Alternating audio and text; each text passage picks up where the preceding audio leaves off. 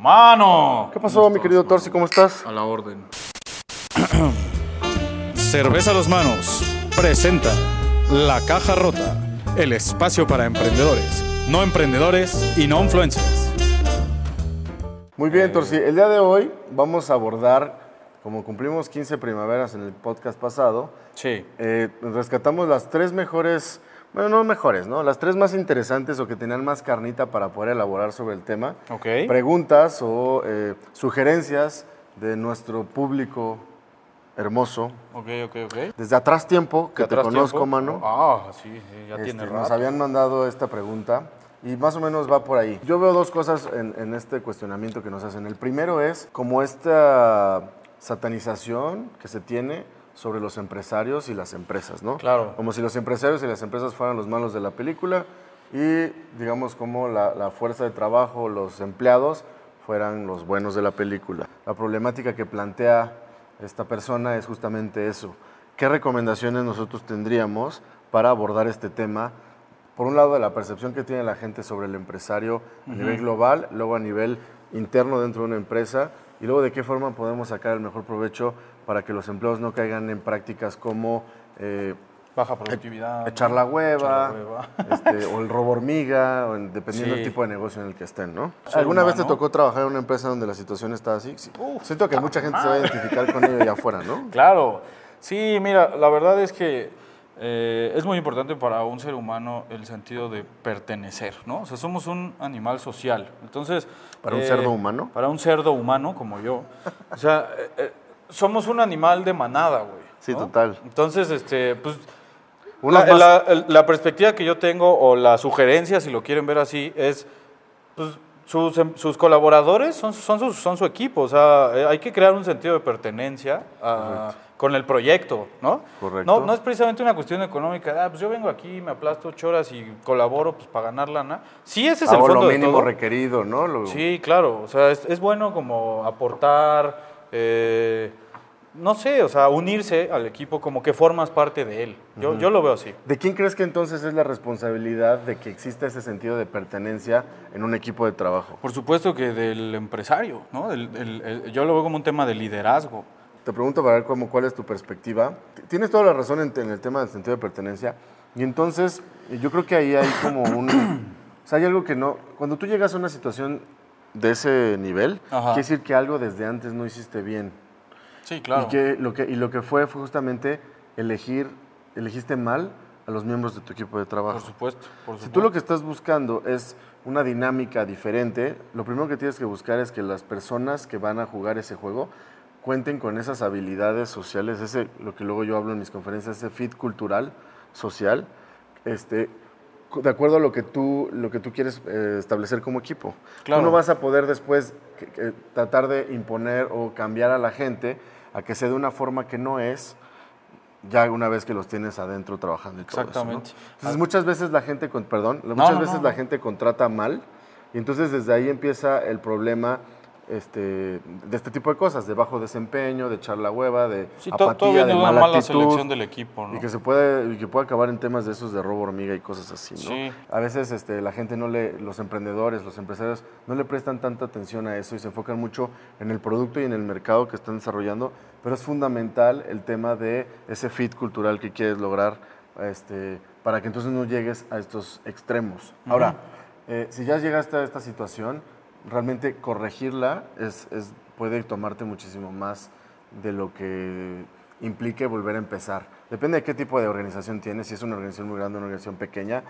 En algunos casos valdría la pena este, cortar por lo sano y buscar gente que sí sea afín al proyecto que, al proyecto que tú estás tratando de echar a andar, no solamente, de nuevo, en cuanto al producto del mercado, sino en cuanto al espíritu, a la visión, a los valores que comparten y a todo esto. Claro.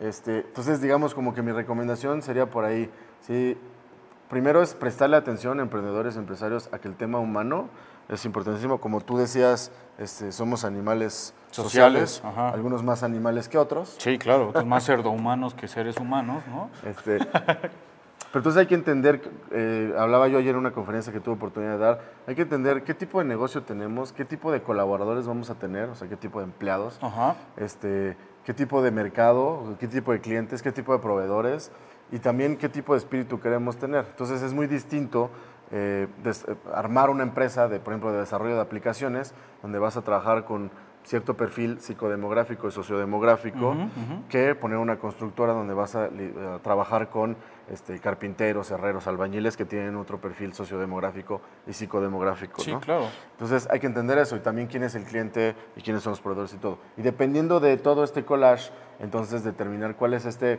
eh, esta cultura que uno quiere instaurar en su equipo para entonces buscar ahora sí a la gente ad hoc a eso. Entonces no vas solamente buscando a ver una, una persona de ventas por simplemente saber sobre ventas, no, ya buscas una persona que cumpla con estos requisitos de valores, de principios, de características, de personalidad, etcétera, y entonces ya es un plus el hecho de que sepa ventas. Ok. Es más fácil que una persona aprenda ventas a que una persona cambie su forma de ser y se, y se adapte a, a tu equipo de trabajo, ¿no? Totalmente, totalmente. Estamos en la era del conocimiento y las habilidades técnicas se pueden, pueden aprender adquirir. muy fácilmente, pero las habilidades humanas y sociales son muchísimo más difíciles. Sí. Ahora, no digo que en todos los casos, si de un inicio no existe un buena, una buena selección de gente, no se pueda corregir. Hay muchos casos que sí. Lo primero que tienes que hacer es este, manifestarlo. O sea, Sí. no podemos quedarnos nada más así como que sabemos cosas y, y las dejamos que sigan ocurriendo. O sea, tenemos que intervenir para que haya un cambio, ¿no? no va- las cosas no van a cambiar si no generamos nosotros, Claro. si no hacemos las cosas distintas. Entonces es, es, manifest- es intervenir, manifestarlo, hacerlo del conocimiento de todos y ver quién quiere jugar con las nuevas reglas o no, que se van a construir a, a partir de todos. Ok. De esa forma también cuando tú los involucras en este proceso de planeación de- del equipo, entonces ellos mismos se van a sentir tanto parte de que va a ser más fácil que se arraiguen, ¿no? que se involucren en ello. Bien. Y lo que decías, Torsi, hay que, es- esto es un proceso continuo, entonces el tema de liderazgo, de, de coaching y todas estas cosas hay que estarlas trabajando Sí, también sí, todo sí. el tiempo. Hay una, una frase que me gusta mucho que dice, este, le pregunta un, un CFO, ¿no? el encargado de la parte financiera, al CEO de una empresa. Ajá. Y le dice, oye, pero ¿qué pasa si invertimos en nuestra gente y terminan yéndose? Ajá. Y le contesta el CEO, ¿y qué pasa si no invertimos y se Y quedan? se queda. Entonces, así se vayan y eso es siempre mejor invertir, este, capacitarnos, eh, capacitar al equipo y no solamente de nuevo en las habilidades técnicas, ¿no? que sean mejores programadores, sino que sean una mejor versión de sí mismos Claro. en todos los aspectos profesionales de, de su Sí, trabajo. y- y- Va. Muy bien, por sí. Vamos a la siguiente. Por ahí me planteaban, luego puede haber, quizá no a nosotros, pero hay mucha, así como nosotros estamos tratando de generar contenido este, eh, para redes sociales y todo eso, también hay mucha gente que genera contenido basura, ¿no? Y, o sea, bueno, que no aporta tanto, que, que- que no te ayuda a, aprender, a hacer una mejor versión de ti mismo, y simplemente es como por diversión o por cosas. Y se está generando una burbuja, porque además les está yendo súper bien. O sea, Sí. como tienen muchísimos seguidores y muchísimos views, les empieza a ir muy bien.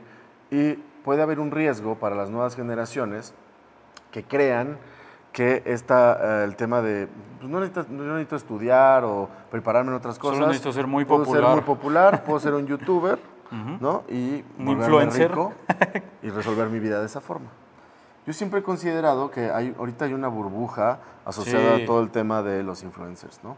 Eh, al final de cuentas, eh, son actividades que sí mueven economía, pero que esa economía está asociada a otras actividades que, digamos, la sostienen. Claro. O sea, la, la actividad económica derivada de los youtubers y de toda esta onda de las redes sociales está sostenida por unas, acti- por unas actividades económicas muchísimo fun- más fundamentales, que son, por ejemplo, desde la generación de energía, Claro, claro, este, claro. la claro. tecnología simplemente que O sea, que lleva a cabo tengas- gente preparada, ¿no?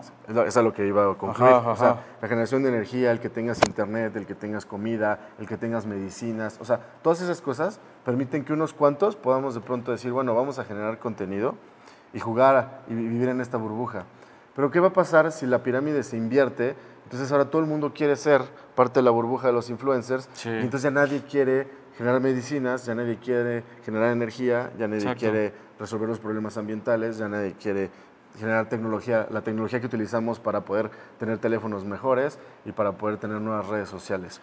O sea, Entonces, ¿quién va a sostener esa gran burbuja de influencers donde todos ahora vamos a querer ser influencers y no sabemos hacer realmente otra nada? cosa. Entonces, el- es el- una burbuja que yo siento que va a tronar en algún momento. Por supuesto, si no tienes un- una base académico-intelectual, eh, pues te va a cargar el pintor después, güey. Cuando dejes de ser popular, ¿no? Entonces, Ahora, asociado a eso, mira, por ejemplo, o sea, digamos, los medios de comunicación han ido evolucionando y hoy están en, a través de otras plataformas que son las redes sociales y eso, ¿no? Sí. Los medios de, de comunicación seguirán evolucionando y después de las redes sociales y estas plataformas existirá algo más, Ajá. pero al final de cuentas el tema de la comunicación masiva va a ser algo per se a la sociedad, Pero ¿y ¿no? sin IVA? Sin IVA, con IVA y todo, es algo per se a la sociedad. Lo vimos desde los primeros panfletos que, con los que se comunicaban sí, las sí. noticias o con los juglares que iban, iban contando las Exacto, historias exacto. y todo esto, ¿no? Nada más como para cerrar. Por otro lado, o sea, lo que les decía, ¿no? Entonces es una pirámide, digamos, hay unos influencers que lo sostienen muchísimas actividades económicas de real valor. Reales, ajá, para, para la vida. o sea, si- Tangibles. si mañana desaparecen los influencers, no pasa absolutamente nada, pero si mañana, como lo estamos viendo con la pandemia, ¿no? O sea, las actividades esenciales son eh, que tengamos comida, que tengamos Claro, medicinas, claro, que tengamos claro, luz, que tengamos gas, o bueno, energía, pues. que, tengamos necesidades básicas internet, cubiertas, Que luego, tengamos ajá. transporte, que tengamos todas esas cosas. Y ya después vienen todas las actividades que están por acá. Si se empieza a invertir la pirámide, simplemente no lo vamos a poder soportar. Ahora, el tema, decías tú, de la educación y los, los conocimientos académicos, intelectuales y todo eso. Eh, puedo entender que mucha gente puede refutar el modelo tradicional de educación, que puede ser muy discutible, no tengo dudas. ¿Por qué? Porque si todo ha ido evolucionando y se ha ido adaptando hacia los nuevos, hacia nuevos esquemas, pues ¿por qué la educación no podría también evolucionar hacia algo distinto? Yo creo que sí se puede por ahí. Sin embargo, lo que no podemos dejar de lado es eh, alimentarnos, aprender, o sea, alimentarnos de conocimiento, de aprendizaje. Por un lado, te ayuda a que tengas muchísimas, a generes muchísimas más redes neuronales, que generes muchísimas más conexiones neuronales. Y por otro lado, te ayuda a que tengas muchísimos más elementos al momento de enfrentarte a la realidad de allá afuera. Mucha gente luego dice, está estudiando algo, ah, ¿esto de qué me va a servir cuando trabaje? Si igual no te va a servir cuando trabajes, pero te va a servir el hecho, por un lado, que generaste las conexiones neuronales necesarias, las redes, las alimentaste y construiste más, entonces tu cerebro es más rico en, redes neuronales. Y por otro lado, tienes elementos que en un momento vas a poder utilizar para tener un mejor criterio, para tener mejores juicios, para eh, resolver alguna situación directamente, ¿no? Pues el hecho de que sepas hacer una derivada o una integral o que hayas aprendido sobre derecho, pues no es como que lo vayas a replicar exactamente allá afuera, pero sí son bases que te van a permitir enfrentarte a la realidad de una mejor manera. Exactamente. Todo el conocimiento que podamos adquirir, todo el apre- aprendizaje, y no solo académico, sino en todos los aspectos Es de la vida, valioso, muy son súper valiosos. Entonces la recomendación allá afuera es, si nosotros nos sentamos hoy en día a generar un podcast y a generar contenido, es para, por un lado, porque ya hicimos y seguimos... Traemos todo un bagaje académico atrás, no es por nada, ¿no? y además atrás seguimos aprendiendo. Trae con- más cosas ese güey, pero bueno, a él le gusta ponerse cosas así. sí, me gusta ponerme cosas atrás. Este, o sea, traemos todo ese bagaje académico intelectual, pero además no solamente llegó a un punto, sino que nosotros constantemente seguimos aprendiendo Claro. y aprendiendo. Y eh, tratamos de generar contenido que también ayude a los demás allá afuera a que aprendan cosas, ¿no? No solamente a, a que se rían un rato, que tampoco está mal, pero tratar de conjuntar estos dos elementos. Entonces, cuidado, cuidado con esta burbuja de los influencers, los va a llegar un punto en el que se va a reventar y quién sabe a dónde vamos a llegar. Y el tercer comentario que nos llegó también este a través de Facebook. Bueno, eh, pr- primero muchas gracias a, a todos los que nos han dado el pulgar arriba en, en- en Facebook, en, suscribirse en el canal de YouTube, en Instagram, Por en cierto, TikTok. ya, te- ya tenemos TikTok, así que ya nos pueden seguir en TikTok. Otra vez la caja rota con doble R. Está padrísimo. Este, bueno, primero agradecer a todos los que se toman la molestia pues, de darnos un pulgar arriba y de escribirnos cosas. Eh, Esperamos que les hayamos dado algunas buenas. Digo, no tenemos nosotros la respuesta absoluta y válida de todo. Compartimos nuestra opinión. sí, sí, sí, sí. Un seguidor nos pedía que habláramos de Dios, ¿no? Lo cual, eh, digo, con todo el respeto me- que me merece, me, me causó un poco de, de gracia porque digo, pues entonces, o sea, sí, con todo gusto, pero ¿de cuál Dios, no? O sea, porque pues hay un chingo. Este güey no cree en Dios, pero yo creo en como en siete, entonces es un desmadre. Ah, tengo al revés el libro como, como le hacía George Bush. Hijo, este, y a propósito de eso, quiero recomendar este libro. Gran libro, ¿no? Eh, The Religion's Book, Big Ideas Simply Explained. Eh, amigos, hay todo un tener- mundo allá afuera. Exacto, ¿no? para O tener sea, una perspectiva más amplia. o sea, decir, es que hablen de Dios, brother, eh, ¿Cuál Dios? nosotros respetamos a quien, cualquier forma de pensar, pero pues sí se considera como, ¿por qué asumes que tu Dios es el mío, no? ¿Por qué asumes que tu Dios es el bueno o el único y eso, no? También esa perspectiva como muy egoísta Sí, de- sí, por sí. parte de las religiones de decir es que es mi Dios, esa es, esa es la que me mete un poco de ruido, ¿no? Exacto, exacto. Pero bueno, aquí, aquí bienvenidos, este, Bienvenidos, Tlaloc, muchas Ganesh, gracias. Sí, claro. Este, Ganesh, Buda, Tlaloc, Quetzalcoatl, Odín, este, Hércules. este, ese, ese era semidios. ese era semidios, por Hércules, ejemplo. la sirenita, la bella la, la chingada. no, con todo respeto, esos, esos temas son delicados, no, no queremos no, ofender no. a nadie. Pero pues sí, somos bastante open mind, entonces... Era, era más bien por la recomendación del Sí, es una recomendación, es muy bueno. Traje otro, perdón. Otra recomendación del Torsi. Ahora que estoy Por si con este lector. desmadre, por si lector. Cocinología. Este libro es una chulada. No es un libro de recetas, es un libro, ¿no? es un libro que explica la ciencia de cocinar, como su nombre O lo sea, dice. aquí no encuentro cómo hacer un chilpachole. No, cabrón. ¿Qué es un chilpachole? No tengo ni puta idea que es un chilpachole. ¿Tú sabes qué es un chilpachole? No, no sé, pero yo no soy el chef Me aquí, lleva. mano. No, yo tampoco soy chef, lo dije. Este, ahora que está el tema del COVID, entonces, este, así como existían antes los, los pen pals, ah, sí. por si tiene un pen pal en Japón. En Japón, es en el chef Osaka. Este, es chef, eh, el buen- nuestro buen amigo Undita, es el chef Undita y es el que le ayuda a aprender de cosas de comida. el chef. Undita. Dame la hora.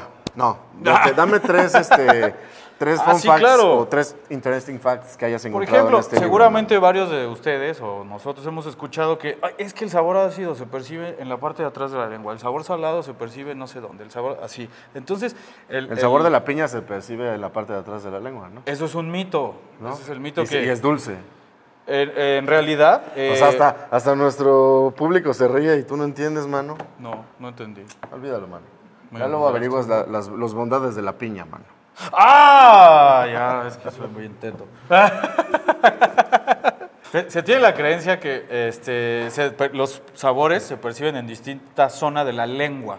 En 1901, el científico alemán D.P. Hannig, ¿no? un, un, un Ahora no vino el cráneo para que lo pronunciara adecuadamente. Sí, no vino el cráneo. Saludos al cráneo. Este.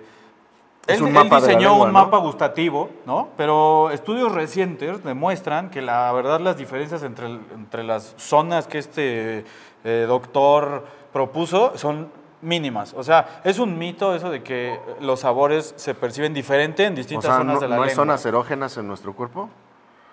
Sí, sí. Ah, del gusto, sí, sí, sí. y bueno, este... Entonces el dulce lo puedes sentir en todos lados. En todos lados, el- el- lo salado en todos lados, lo ácido en todos lados. Además, eh, eh, yo algo que aprendí apenas es que hay dulce, salado, agrio, amargo y surimi. o ¿cómo? Umami. Umami. Umami. Umami. Umami, sí. Ese umami, ¿qué chingados El es? sabor umami es el tema este, proteínico, ¿no? No, y otro dato interesante que, que encontré, por ejemplo, es que eh, las tablas para picar, de- o sea, para Espérame, cortar espérame. cosas. El umami, no me dijiste. que se llaman camas. Ah, sí. Qué idiota. No, el No, sabor umami. El sabor umami no me dijiste qué era, güey. Son los sabores, es cuando la lengua, las papilas gustativas detectan un sabor carnoso. ¿No? Proteínico, Y entonces le dan la, le, le mandan la señal al cerebro de que estamos consumiendo una fuente de proteína. Hay seis sabores establecidos, bueno, hay seis Ah, sabores falta- reconocidos que detectan las papilas gustativas. Ajá, el sabor graso, pues es, eh, le, le manda al cerebro la señal de que estamos comiendo una eh, fuente de energía abundante, ¿no? Que la grasa eh, es una fuente de energía abundante, pero de reserva. El pedo es que cuando consumimos demasiada, se almacena, ¿no? Y ahí se queda y es un desmadre quitarla. Pero bueno. No, pero las grasas además tienen mucho, o sea, tienen otras madres que podremos hablar ya de ellas. Porque además la grasa que tenemos nosotros aquí no es la grasa que consumimos, sino es la grasa que produce nuestro cuerpo a través de dos cosas. Eh, la glucosa que entra, o sea, los carbohidratos que comemos Sí. que no se utilizan, más el cortisol que genera nuestro cuerpo a través de distintas cosas como el estrés. Cuando hay más glucosa de la que ocupamos y viene el cortisol, haz cuenta que la agarra y la convierte en grasa y esos son esos tejidos adiposos Es el que tejido tenemos. adiposo o sea, no es como que que tú te comas acumula. una barra de mantequilla y se te va así como No, obviamente la mantequilla también se puede desdoblar y con cortisol se genera grasa. Exacto, exacto. Tejido adiposo. O sea, para- en- de entrada es una fuente de energía. Otro dato interesante es que las tablas de picar, ¿no? O sea, no, no son las camas, No güey. las camas, así que ya. Sí, dije que Son las- en tablas, las pues, ni que tablas estuviéramos en la qué- qué India. incómodo, o que- cabrón. En el Congo. Digo, se puede picar donde sea, ¿no? Pero bueno. Justo lo que veía aquí es que las más limpias de todas son las de madera. Son- es lo más higiénico, es el material más higiénico porque contiene taninos que evitan la formación de bacterias. ¿Danoninos? No, taninos, güey. Oye, me encantan los danoninos. Qué asco, güey. ¿No te gustan los danoninos? Me caga el yogurt, güey. ¿Y los yogurts? Es leche echada a perder, güey. No me gusta el yogur. ¿No te gusta el No yogur? me gusta el yogur. Estás loco, Es leche echada a perder, güey. Ya, el Es leche con podcast no hongos, voy a güey. grabar con él. Muchas gracias por vernos una vez más. Un gustazo. No olviden, bye.